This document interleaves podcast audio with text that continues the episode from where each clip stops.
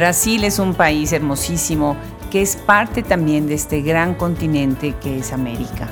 Nos da mucho gusto recibir por primera vez a una escritora de origen brasileño, Regiane Folter, con quien conversaremos acerca de sus múltiples publicaciones en distintos medios, tanto en Brasil, Uruguay, como a nivel internacional.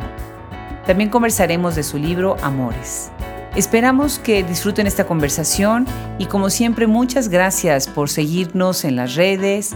Recuerden que nuestros podcasts están de manera permanente en nuestra página web www.sablemosescritoras.com, en nuestro canal de YouTube y en todas las plataformas de audio que son más conocidas y más populares. Gracias también por apoyarnos en nuestra tienda Shop Escritoras, www.shopescritoras.com. Los saluda desde este micrófono Adriana Pacheco.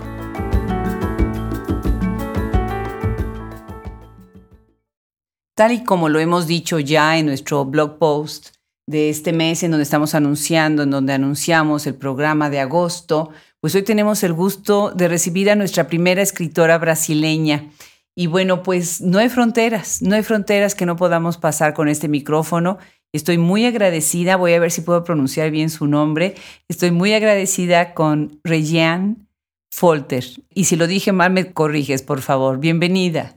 Hola Adriana, muchas gracias por recibirme. Tu pronunciación fue excelente, no te preocupes.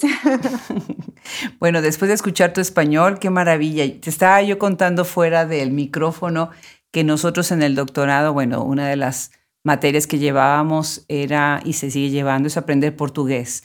Si vienes del lado hispano y si vienes del lado en portugués tienes que aprender español. Pues yo no logré hablarlo, así que me da mucho gusto que tú sí hablas español para que podamos hablar hoy. Y bueno, cuéntanos, ¿desde dónde nos estás escuchando, Reyen? Buenísimo. Eh, bueno, yo estoy en Montevideo, en Uruguay. Yo vivo acá ya hace más de siete años. Y bueno, aquí realmente aprendí a hablar español. Eh, yo soy de Brasil, de São Paulo, pero claro, cuando me mudé a Uruguay no tenía, no tenía alternativa, así que aprendí eh, en la práctica. No, pues qué maravilla, hombre, en siete años fue maravilloso. Mucha gente piensa que si hablas español puedes aprender muy fácilmente portugués o al revés. Y no creo, creo que hay un momento en donde las dos lenguas se dificultan por sus propias características, ¿verdad? Sí, y yo creo que a veces el hecho de que sean parecidas nos juega en contra, porque a mí me pasa a veces de pensar, ¿será que estoy hablando español o portuñol? ¿Viste? Eh, entonces, como es más, en ese sentido, capaz es más desafiante que un idioma que es totalmente distinto, como, no sé, el inglés o otros, ¿no? Claro, sí, estoy de acuerdo, estoy de acuerdo. Y ya después empiezas a inventar palabras, ¿no? Sí, exactamente. Me encanta, me encanta. Entonces, tú naciste en Sao Paulo, pero has tenido mucho contacto con este maravilloso país, Uruguay, de quien tuvimos el mes pasado, en julio, a la grandísima y bellísima escritora Ida Vitale. Y bueno, pues de ese país también es Fernanda Trías, otra gran escritora, ¿no? Y bueno, pues hay un talento enorme, nada más pensemos en nombres como por ejemplo los integrantes de la generación del 45. Cuéntanos por qué llegas tú a, Uruguay y qué estás haciendo ahí, cómo se siente el ambiente literario y cultural ahí en, en Uruguay y en Montevideo. Bueno, Adriana, yo a fines de 2013, yo estaba por terminar la facultad, yo estudié periodismo allá en Brasil, en el estado de São Paulo, y trabajaba en una organización internacional y justamente por esa época, fin de 2013, inicio de 2014, apareció una oportunidad de venir a trabajar en el equipo de Uruguay en esta misma organización. Y a mí, nada, me causaba mucha ilusión poder vivir afuera, me tenía muchas ganas de probar una experiencia en otro país. Y en su momento no conocía mucho de Uruguay, recién había sido electo el país del año, creo que por el The Economist. Entonces, como que había tipo mucho ruido sobre Uruguay, que es un país muy progresista y como muchas cosas así se escuchaban, pero yo no conocía en la práctica, ¿no? Nunca había venido antes. Pero también me generaba curiosidad, entonces apliqué a esa posición de trabajo, quedé y me vine. Y me encantó, me encantó el país, me encantó la cultura, la gente. Em, es un país muy distinto de Brasil por el lado de, la tranquilidad Y bueno, Montevideo es la capital del país y es la mayor ciudad de Uruguay, pero aún así es una ciudad en la que el ritmo de vida es como mucho más tranquilo, mucho más pacífico. Siento y, y, lo comparo mucho con Sao Paulo, que es siempre mucha gente, mucho ruido, mucha fila. Y acá como todo es un poquito más despacio, tenés tiempo para tomar el mate, tenés tiempo para saludar al vecino. Eh, no sé, como que siento que la vida es un poco más, va en un ritmo un poco más amigable, me parece. Y me sentí muy bien, me sentí muy acogida. Eh, me gustó mucho poder conectarme con las personas, hacer amigos, conocer otras personas que me ayudaron ahí a tomar la decisión de ir quedándome entonces terminé cambiando de trabajo incluso, pero me aparecieron otras oportunidades y, y me fui quedando, como que me siento muy cómoda. Qué bien. En Uruguay. Qué bien, qué bien. Y sobre el, bueno, la vida cultural, para mí es un país que tiene mucha, mucha, como mucha energía cultural, hay muchas cosas pasando, claramente ahora con todo el tema de la pandemia todo se quedó un poquitito más lento, pero en realidad tenés a muchos cafés, muchas librerías, muchos museos, hay como se respira mucho la, la, costumbre de ir a tomar un café y leer algo, ¿no? O juntarse con personas para discutir algún tema.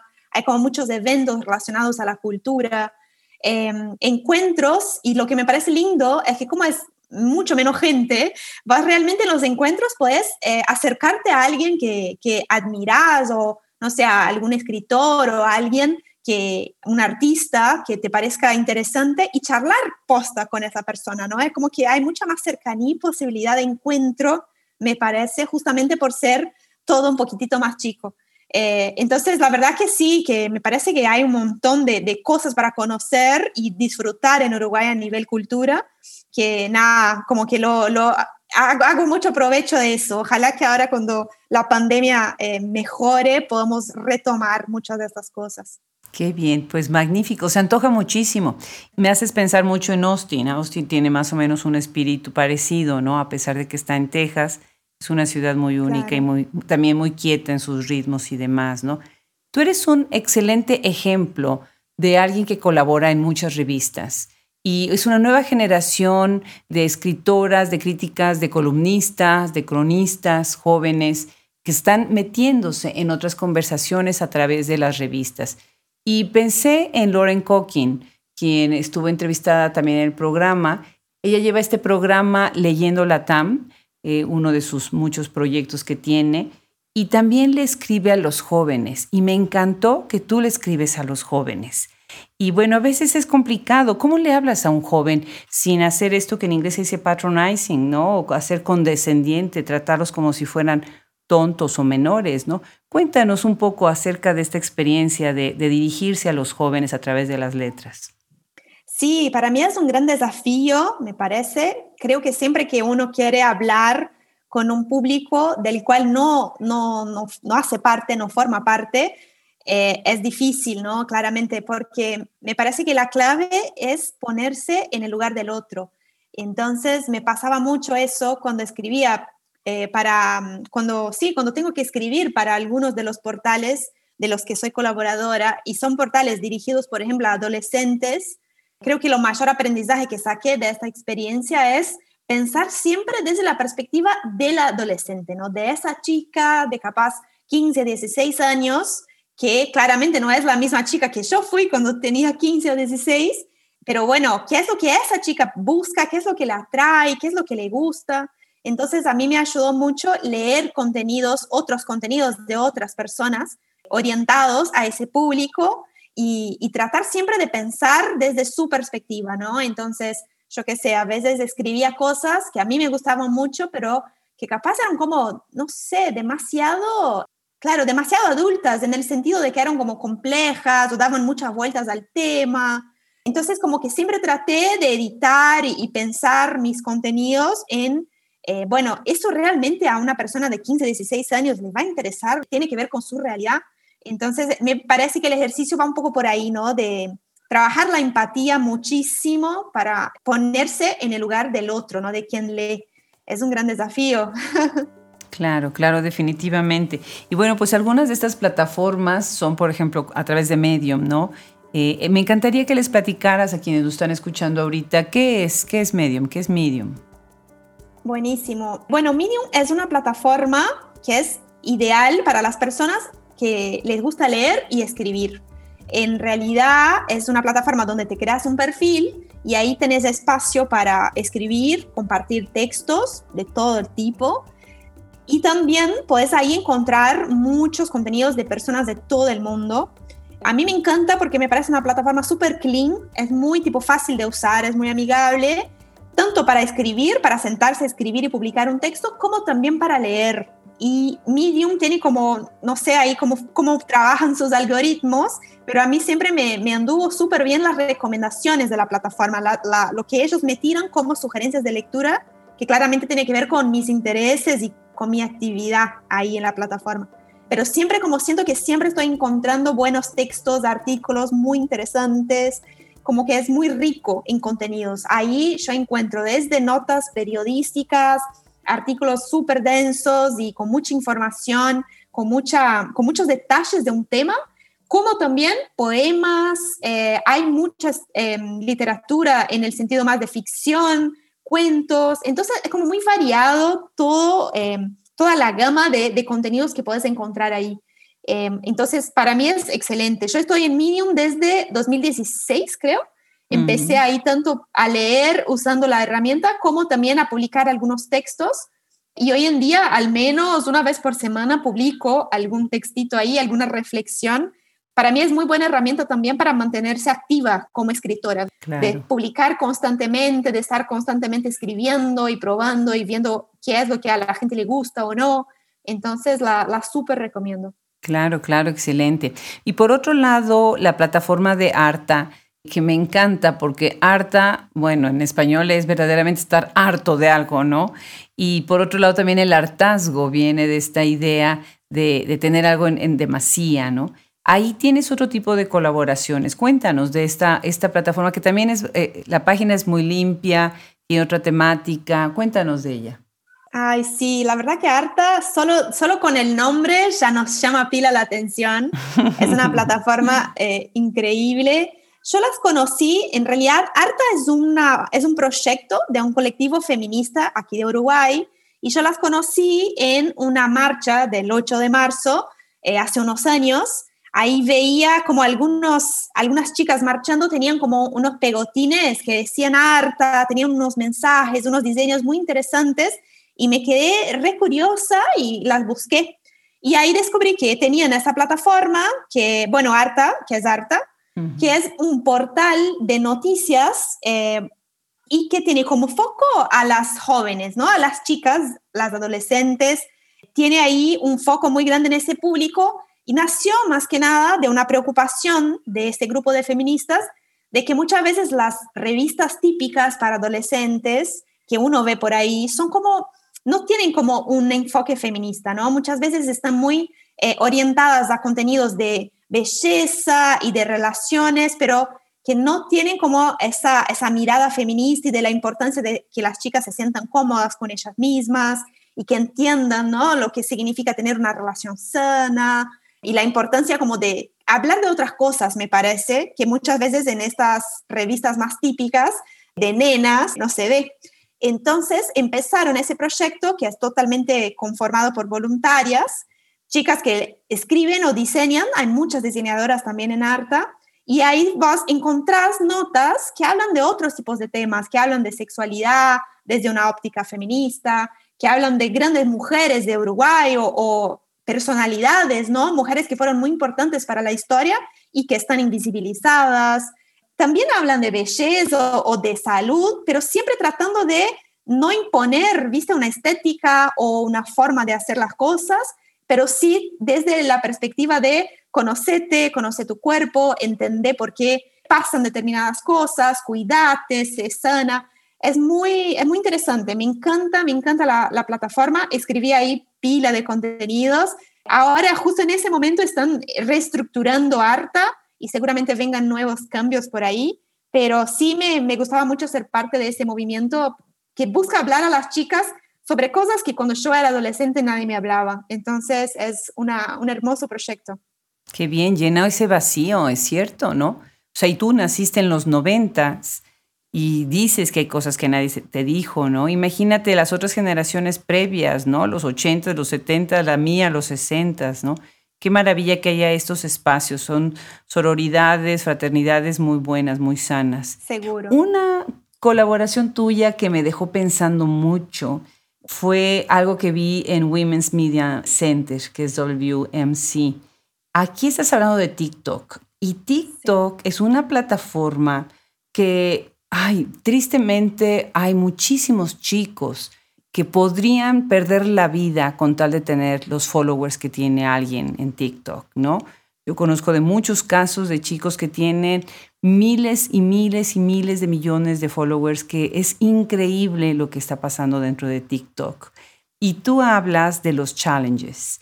Y los challenges dentro de lo que es eh, TikTok es una conversación que para muchos padres no es muy clara. Y para mucha gente que como yo no somos usuarios de TikTok, Cuéntanos sobre este artículo que escribes aquí y después cuéntanos sobre este espacio Women's Media Center que me encantó. Buenísimo. Sí, mira, yo me, llamó, siempre me llamó mucho la atención TikTok por el éxito que tiene, ¿no? Es como que creció muy rápido, eh, pero sin embargo, como que no, nunca fue una red social en la que yo me sentí cómoda para participar como participo de otras.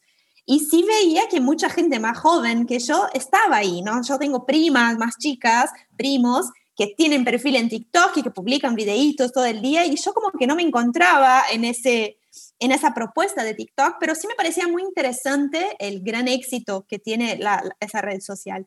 Entonces yo también colaboro con eh, ese portal que está dentro de Women Media Center, que se llama The F-Bomb, que es muy parecido a Arta en el sentido de que es un portal dirigido a adolescentes. Ahí la principal diferencia es que en DF Bomb somos un grupo de escritoras, de periodistas, de personas ahí contribuyendo de todo el mundo. Ahí hay personas de todo el mundo, mujeres de todo el mundo colaborando y escribiendo artículos. Entonces, ahí lo que hacemos normalmente es yo escribo a la editora del portal con una sugerencia de nota y hacemos ahí como juntas, definimos por dónde ir, qué temas trabajar.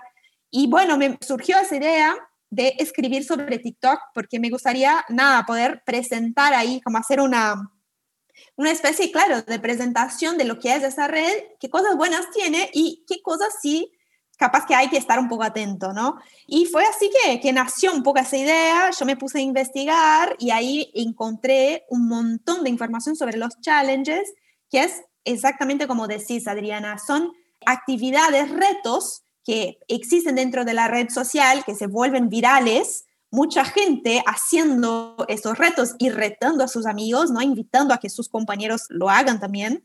Pero claro, algunos de esos retos son muy peligrosos. Entonces, en mi investigación me empecé a dar cuenta de que habían como algunos challenges que implicaban lastimarse físicamente, por, no sé, tomar remedios, jugar con fuego, hacer cosas como que realmente uno, capaz que cuando es más chico, no se da cuenta de la dimensión del peligro, ¿no? Que, que eso tiene. Y lo que me parece peor de los challenges es que vos llegás a mucha gente, como es online, es como que podés, tenés un alcance impresionante.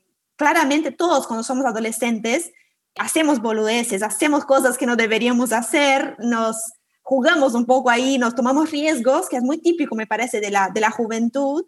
Pero ahora el reto que haces no está más ahí solamente con tu grupito de amigos. El reto que haces puede llegar a personas de todo el mundo. Entonces, en esa búsqueda ¿no? de los chicos por más seguidores y por más atención, a veces se terminan poniendo en situaciones muy riesgosas. Entonces, estuvo muy bueno hacer esa investigación y en el artículo, además de hablar sobre estos challenges peligrosos, también comento un poco sobre algunas cosas que los padres o madres pueden hacer para prevenir situaciones de riesgo, ¿no? Como que el propio TikTok, la red social, empezó a generar mecanismos para que, yo qué sé, los adolescentes tengan menos acceso capaz a contenidos que son de riesgo y también que tengan menos interacción con personas desconocidas, como cuidar un poquito más la, la forma como utilizan la red para no exponerse capaz a situaciones que son peligrosas y sí quedar con todo lo bueno que tiene TikTok, que claramente también tiene cosas buenas, que son challenges de cosas divertidas, que no tienen ningún tipo de riesgo, que implican ser creativos, inventar cosas sin ponerse en una situación de peligro. Entonces, para mí está siempre bueno eso, ¿no? Proponer temas y escribir sobre temas que no conozco, porque me obliga a investigar y conocer un montón de, nada, de cosas, de experiencias, de proyectos y herramientas que están buenísimas, que capaz ya no son tanto de mi generación, pero sí me, me gusta poder ser parte de eso de alguna forma y, conocer un poquito más de lo que está a mi, a mi alrededor. Claro, claro. Qué bien que has aprovechado esa plataforma para hablar de un tema así, ¿eh? de verdad que sí. Por otro lado, en esa misma plataforma has entrado pues estos temas tan tan candentes ahorita, ¿no? Que es pues es todo lo que son los derechos y proteger a las mujeres de esta violencia tan terrible que estamos viviendo, ¿no? Y estás hablando del Día Internacional de la Mujer en otra de tus colaboraciones, que fue un tema que nos dejó a todos impactados este año, ¿no? Inclusive yo escribí algo para la revista Viceversa, creo que por eso, ¿no? Porque estábamos todos consternados, el haber visto la valla en la Ciudad de México, enfrente del Palacio de Gobierno, ¿no? El haber visto la reacción que tuvo pues todo, ¿no? El ejército, la gente, la, la prensa, un poquito la verdad es que llegamos muchos a un límite, ¿no? Y siento que una de las cosas que tú estás poniendo aquí me intriga cómo lo ven ustedes desde el Cono Sur, ¿no? Porque están allá, ¿no? En otra realidad que a la vez es la misma realidad, porque esto es una cosa, esto es una epidemia, peor que la pandemia del COVID, ¿verdad? ¿Cómo están viendo todos estos movimientos, todos estos feminismos que se están dando para poder rescatar un poquito la conversación, ¿no? dentro del feminismo o fuera del feminismo, ¿no? ¿Cómo ven la conversación ustedes desde allá? Claro. Bueno, yo puedo hablar mucho por mi experiencia. Yo siento que hay como mucha, estamos muy lejos eh, a veces de otros países en la región. Claramente esa distancia geográfica se siente y a veces nos llega como muy poca información o información muy Em, como de una, de una sola perspectiva, ¿viste? Como si lo que ves son los típicos periódicos o miras los típicos programas. No, no yo siempre me siento que, quedo con gusto a poco, ¿viste? Como que me parece poca la información, con un foco muy específico y muy oficialista. Entonces, me gusta siempre tratar de buscar más información eh, y buscar medios más alternativos en los que las personas involucradas también puedan expresarse, ¿no? Yo me acuerdo específicamente del, de este 8M, sobre ese artículo que vos mencionabas, Adriana, mi, mi, editora del portal me escribió y me preguntó si no quería hacer un texto hablando sobre eso y me mandó un link de, una, de un periódico que había hablado de todo lo que había pasado en México. Y me acuerdo de ver las fotos y me impactó un montón porque eran muchas fotos y fotos súper crudas, ¿no? Del confronto, de, de todo lo que pasó. Em, y me llamó mucho la atención de que no había visto esas fotos en todos lados. Mm. Entonces ahí me puse a investigar, leer otras cosas, tratar de, de charlar con personas que, que, estaban allá y también en ese proceso me di cuenta de que pasaron como em, momentos así de, de, confronto en otros países de la región, como siempre, ¿no? En Chile, Nicaragua. Es como que veo eso. Yo, yo creo que siempre pasan cosas terribles pero muchas veces no nos enteramos todos, capaz porque nos quedamos solo con lo, típico, con las noticias de siempre y no nos metemos un poquito más. Estoy segura que hay seguramente muchas otras compañeras acá en el Cono Sur que están más involucradas con el movimiento y seguramente se enteran de cosas mucho antes, pero sí creo que es un ejercicio de todas nosotras, ¿no? De tratar de buscar más información y no quedarnos solo con lo que está en la superficie, pero ir un poquito más adentro para realmente saber lo que pasa, cómo se sienten. Eh, eso me parece súper importante. Y claro, en general creo que pasa eso. Si nos quedamos con lo que está muy visible, eh, no es suficiente, en mi opinión, ¿no? Hay que ir un poquito más allá, hay que escuchar el otro lado, las personas que muchas veces no aparecen ahí en los medios para saber lo que pasó realmente. Claro, claro, pues les recomiendo muchísimo que vayan siguiéndola, que vayan leyendo en todas estas plataformas. Escribes en algunas otras revistas también, ahí en portugués. Qué lástima que no hablo portugués porque se veían muy buenas. Cuéntanos sobre ellas antes de pasar a tu literatura, que es otro tema que me interesa muchísimo que conversemos. Buenísimo. Bueno, yo últimamente el portal brasilero al que más contribuyo se llama Polichise en realidad, más que un portal, Politiza es una plataforma de educación política en Brasil. Eh, tienen como muchas patas, tienen una parte muy grande de, de, entrenamiento y trabajo más educativo en escuelas y con comunidades. Tienen como ese objetivo de llevar conversaciones sobre política a los jóvenes, especialmente porque creo que en Brasil mucho de mi generación, por ejemplo, pasó por la escuela, por el liceo, em, y no terminó de entender exactamente cómo funcionan los poderes, cómo funcionan las elecciones, qué significa tener un representante. Como que siento que la educación política quedó bastante de lado en nuestra generación y ahora creo que proyectos como Politice quieren llevar realmente esa conversación y ponerla sobre la mesa para que las próximas generaciones se sientan más empoderadas y parte de la política, ¿no? Y, que no lo vean como algo externo, pero sí como algo en lo que están 100% involucrados. Y dentro de, de, las muchas acciones de, este, de esta plataforma, hay un portal que tiene contenidos de distintos tópicos y muchos de estos temas giran alrededor de la política, de los derechos humanos, em, de la democracia. Entonces yo trabajo ahí como colaboradora, también escribiendo artículos, principalmente de feminismo, que como ya vieron es un tema que me apasiona, pero también ya he colaborado con artículos sobre otros temas, más orientados también a entender un poco el sistema político de Brasil. Em, a mí me parece re lindo proyecto para dar a conocer cómo funcionan ¿no? todo ese universo político y por qué es importante saber sobre eso y votar y participar de, de la política de una forma consciente. Claro. Entonces ha sido un, un gusto estar ahí también en ese proyecto. Claro. Nosotros a veces hacemos ejercicio en la familia de qué es lo que haríamos para cambiar ciertas cosas, ¿no? Y en el caso de mi país natal, México, yo siempre pienso en, en la educación, ¿no? De qué manera podríamos en los sistemas educativos y todos los programas educativos, pues enseñarles a los jóvenes exactamente lo que acabas de decir, cómo funciona el mundo político, ¿no? Desde qué punto nosotros como ciudadanos podemos tener un lugar, tener una voz, tener una obligación también y una responsabilidad, ¿no? Y siento que hay un vacío enorme. Eh, yo me acuerdo cuando era niña había ciencias sociales, era una de las materias, ¿no? Y después fue civismo, y después quitaron las dos, y ahora creo que va a regresar algo. El caso es que siempre estamos en un limbo, como bien dices, para entender ciertos temas que son fundamentales. Por ejemplo, cómo funciona el dinero, ¿no? ¿Para qué funcionan los impuestos en el momento en que se tiene que crear infraestructura para un país, ¿no? ¿De qué manera un país teniendo cierta infraestructura va a ser más independiente o más dependiente si tiene menos?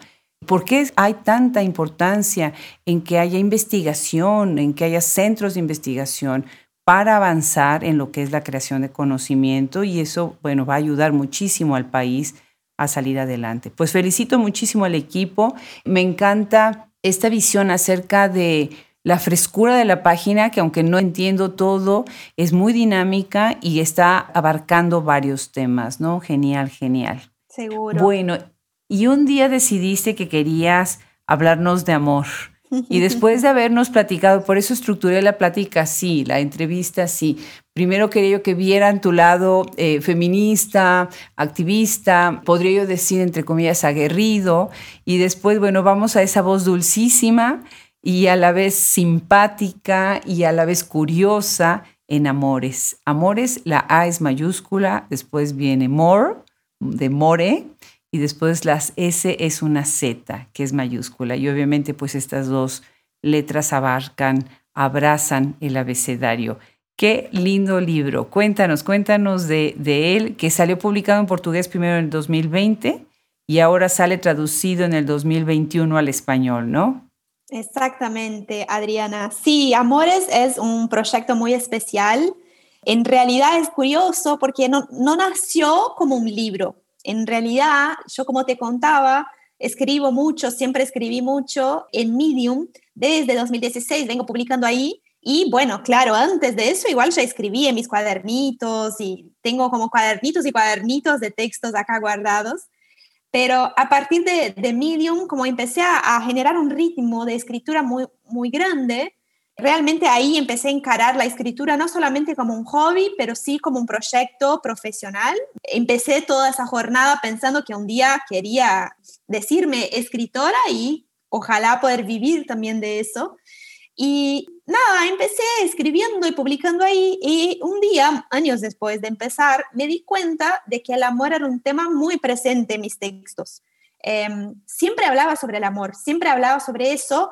Yo escribo mucho a partir de reflexiones, ¿no? Sobre cosas que viví o que me pasaron y el amor era un tema muy recurrente. Y no solamente el amor romántico, pero también las otras formas de expresarlo, ¿no? A través del amor que uno siente por su vocación, por su familia, por sí mismo. Entonces, como que me di cuenta de que aunque tuviese textos muy distintos, todos tenían este eje central que era el amor.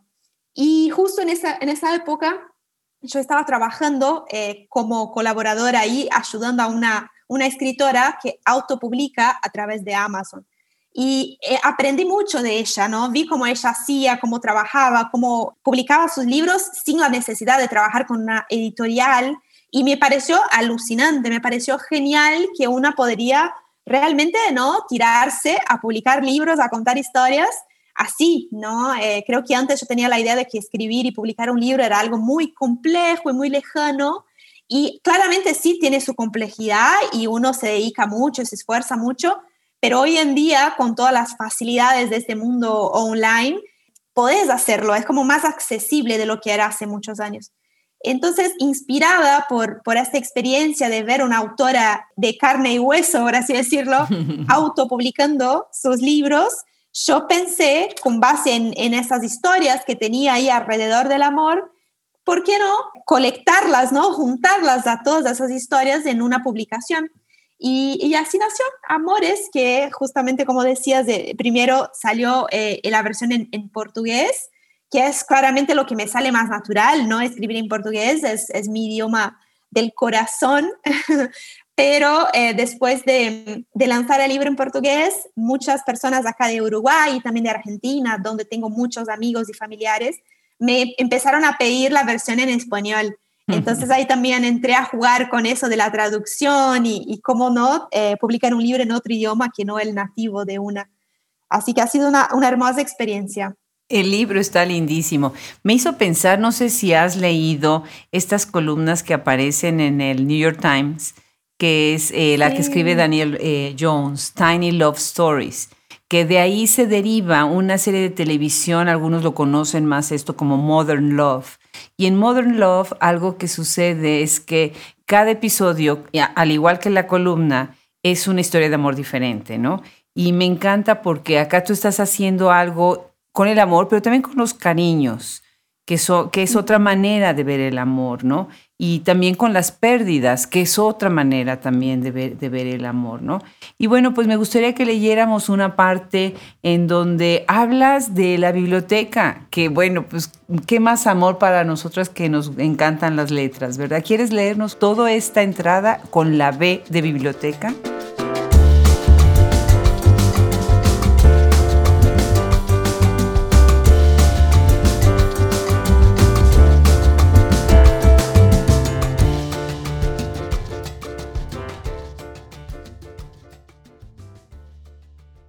Biblioteca. Yo leo. Desde que aprendí, nunca más paré. En casi todo lo que hago, llevo un libro conmigo. Desarrollé técnicas para leer mientras como, cocino, me baño, te lo juro, y hago ejercicio. Han sido tantos años leyendo que hoy creo que adquirí una cierta habilidad de lectura dinámica. Ojos rojos y cansados, pero un corazón feliz. Trato de siempre separar un momento para la lectura en mi día. Sin embargo, a veces, por la locura del demandante mundo real, dejo de leer. Paso días sin prender el Kindle, sin tocar las hojas de un libro. No tengo tiempo ni siquiera para leer algún texto cortito en Internet. En esos momentos, la abstinencia me pega fuerte. Me siento más ansiosa, más enojable, menos creativa. Para mí, leer es una adicción. No puedo parar. No después de todo lo que viví. No después de haber conocido el romance arrebatador de los libros de Sidney Sheldon o de haber resuelto misterios con Agatha Christie. No da. Visité mundos alternativos y fui parte de aventuras fantásticas. Viajé Hogwarts, la capital, Baker Street, al condado, al sitio do Picapau Amarelo y a muchos otros lugares. Jugué con los capitanes de Jorge Amado, admiré los vestidos y aventuras de Scarlett O'Hara. Cuidé de un pie de naranja lima. Compartí horas y horas con vampiros, brujas, hadas, monstruos, personas normales y sus vidas completamente interesantes. También aprendí de lo que leí. Aprendí palabras que no conocía. Aprendí sobre la bondad y la maldad de la gente. Comprendí la importancia de vivir con propósito, de crear una marca con nuestras palabras y dejar un poco de nosotros en ellas. Descubrí cómo es divertido jugar con verbos, sustantivos y adjetivos para transmitir algo único y, quién sabe, un día escribir el libro que nunca leí. De un sinfín de historias me enamoré, me reí, lloré. En algunas ocasiones me sentí más conectada con personajes ficticios que con personas de carne y hueso. Sus aventuras fueron mías. Estuve con ellos en hospitales, en estaciones de tren, en bibliotecas secretas, en casas abandonadas. Gracias a tantos libros conocí más del pasado, entendí mejor mi presente y soñé con futuros posibles e imposibles. Bueno, yo leo, a veces más, a veces menos, pero estoy permanentemente buscando historias para coleccionar en una biblioteca mental que me ayuda a ver el mundo con nuevos ojos. Precioso. Quienes nos están escuchando, no me digan que no les encantó. De verdad, qué precioso. Yo tengo dos preguntas. Bueno, tengo una pregunta y un comentario. La pregunta, ¿cómo le hace uno para leer mientras se baña? Porque yo, todo lo demás que has hecho y que dices ahí, yo también. Pero bañarme y leer al mismo tiempo, eso, ahí yo todavía no he llegado. Mira, Adriana, eso eh, necesitas como una logística interesante, pero te juro que es posible. Yo eh, viví cuando era chica en una casa que en la ducha, de frente para la ducha, había como una especie de estantes, ¿viste? Una, una especie de estantes donde mi familia guardaba las toallas, los, los, utensilios de baño. Y yo ahí, si moví un poco las toallas y ponía un libro bien abierto, me bañaba mientras leía. Era una cosa impresionante, no podía parar. Cuando estaba muy adicta a algún libro, lo hacía eso porque realmente no quería parar de leer. Entonces se puede, pero bueno, tenés que tener las condiciones necesarias. Me encanta, me encanta. Bueno, y el comentario es, ¿saben lo que yo hice? Bueno, y ahorita quienes nos están escuchando, estamos hablando con nuestra primera escritora de Brasil, Regiane Folter. Encantadísima, encantadísima de platicar con ella hoy. Y bueno, yo lo que hice con tu libro es que empecé, además de leerlo ya al final todo, pero empecé buscando los apartados que tuvieran la letra de personas que yo quiero, ¿no? Mi marido, mis hijos, mis nietas, eh, para ir viendo qué escribías en esa letra que les tocaba. Entonces, bueno, esa es, te, te comparto la manera en la que yo te leí y después, obviamente, para prepararme para hoy, pues ya lo disfruté todo el libro una sugerencia para quienes nos están escuchando. Qué hermoso, Adriana. No, no conocía esa técnica aún. Me encanta, la verdad. Fantástico. Bueno, pues tienes una publicación muy interesante de ciencia ficción en Alma Artificial. Y bueno, la verdad es que el tema de la ciencia ficción es algo que me intriga muchísimo y sé que hay muchas escritoras que están entrando en la ciencia ficción, ¿no? Necesitamos hablar más de ellas y darles más visibilidad. Cuéntanos sobre Alma Artificial. Excelente, sí, yo a mí me encanta también la ciencia ficción, leo mucho sobre eso y a veces también me nacen algunas ideas ahí medio locas y, escribo tratando de escribir con ese tema en mente.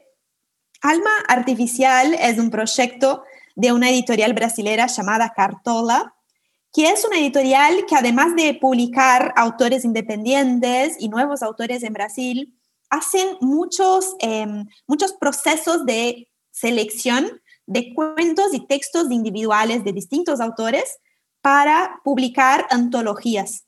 Eh, me encanta porque realmente dan muchas oportunidades a personas que están arrancando, que no tienen como mucha experiencia para que puedan ir probando y participando de esos procesos y, claramente mejorando su escritura. Y Alma Artificial fue justamente uno de esos proyectos. Ellos lanzaron la temática de que estaban colectando cuentos con el tema de ciencia ficción. Eh, muchos autores enviamos nuestros textos y participamos del proceso y varios de nosotros quedamos seleccionados y ahí trabajaron todo el proceso de edición y publicación de, la antología con nosotros, ¿no? Con los autores. Entonces, es una muy buena forma también de conocer a otros autores, colegas de ese mundo de la escritura independiente.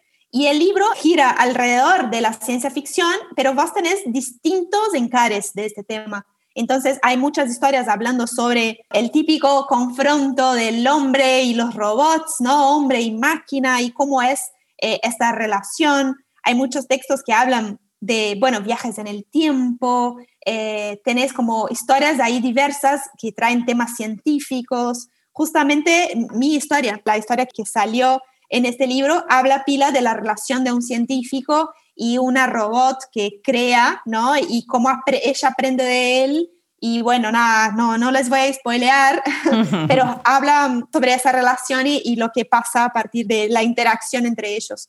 Entonces es una, es una antología buenísima, son dos libros con muchas, muchas historias diversas, todas ahí alrededor de la ciencia ficción. Así que para las personas que les gusten ese tipo de tema y que, bueno, y que leen en portugués, está ahí la, la recomendación.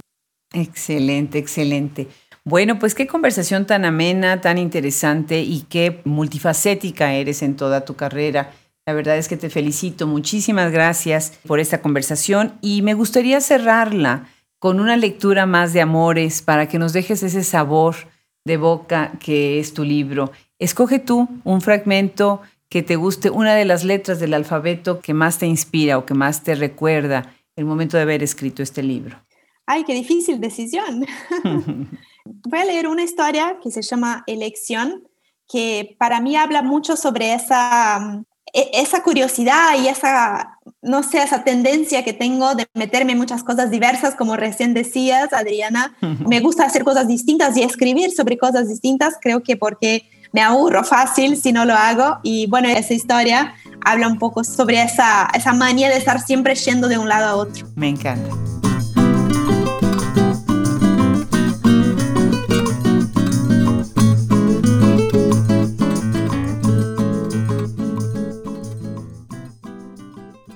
Bueno, elección. ¿Dónde alojar mi corazón? Creo que elegir es sinónimo de pertenecer. Las decisiones que tomo se vuelven mis casas. Entonces paro y pienso bien para seleccionar los rincones más correctos, las vistas más bonitas, las estructuras más firmes, la mayor calidez posible. No siento que pertenezca 100% a ninguna de las elecciones que hice. Algunas fueron un medio para obtener un fin. Mi pertenencia a ellas es más vaga, más volátil. Eso es porque no serán mis casas para siempre, sino hospedajes pasajeros. Cuando tomé la decisión que me llevó hasta ahí, tal vez sentí que era mi hogar. Pero el tiempo pasó y yo cambié. Lo que antes tenía sentido, ya no. Es hora de salir, cerrar la puerta y no mirar atrás. En el caso de otras decisiones, siento que pertenezco a ellas, aunque a veces me canse un poquito. El desgaste natural del día a día es cruel, pero si lo pienso bien, sé que voy a terminar volviendo a estos lugares de elecciones porque aún me hacen sentir serena, segura, bienvenida. Algunas de las decisiones que tomé me hacen completamente feliz. Son aquellas de las que nunca me voy a arrepentir son mis altares, mis refugios preferidos. Cada vez que elegí algo, creé nuevas paredes, puertas, ventanas. Puse parte de mí bajo un techo nuevo. Fui construyendo barrios enteros. Cada tanto hago una revisión en la vecindad y decido qué edificios siguen firmes y cuáles necesitan una reforma. Los lugares que ya no me hacen feliz tienen que ser derrumbados. Los que aún me hacen bien van a seguir de pie, conmigo en ellos dando lo mejor. Nuevos lugares van a ser construidos porque es importante dar una oportunidad a lo nuevo y ver lo que pasa. Los lugares sagrados nunca serán descuidados. Y los lugares pasajeros, tal como las casas de Airbnb, se abrirán y cerrarán de acuerdo con la necesidad. Genial. Genial. Pues muchísimas gracias de nuevo y felicidades por todo esto. Gracias por tu tiempo y por sumarte a Hablemos Escritoras. Muchas gracias, muchas gracias Adriana por la oportunidad y bueno, quedo a las órdenes. Un abrazo desde Austin, Texas. Un abrazo, nos vemos.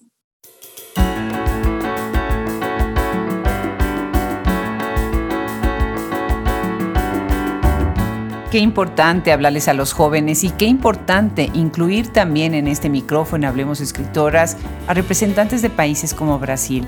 Una vez más le damos las gracias a Regiane Fortes por haberse sumado a este proyecto.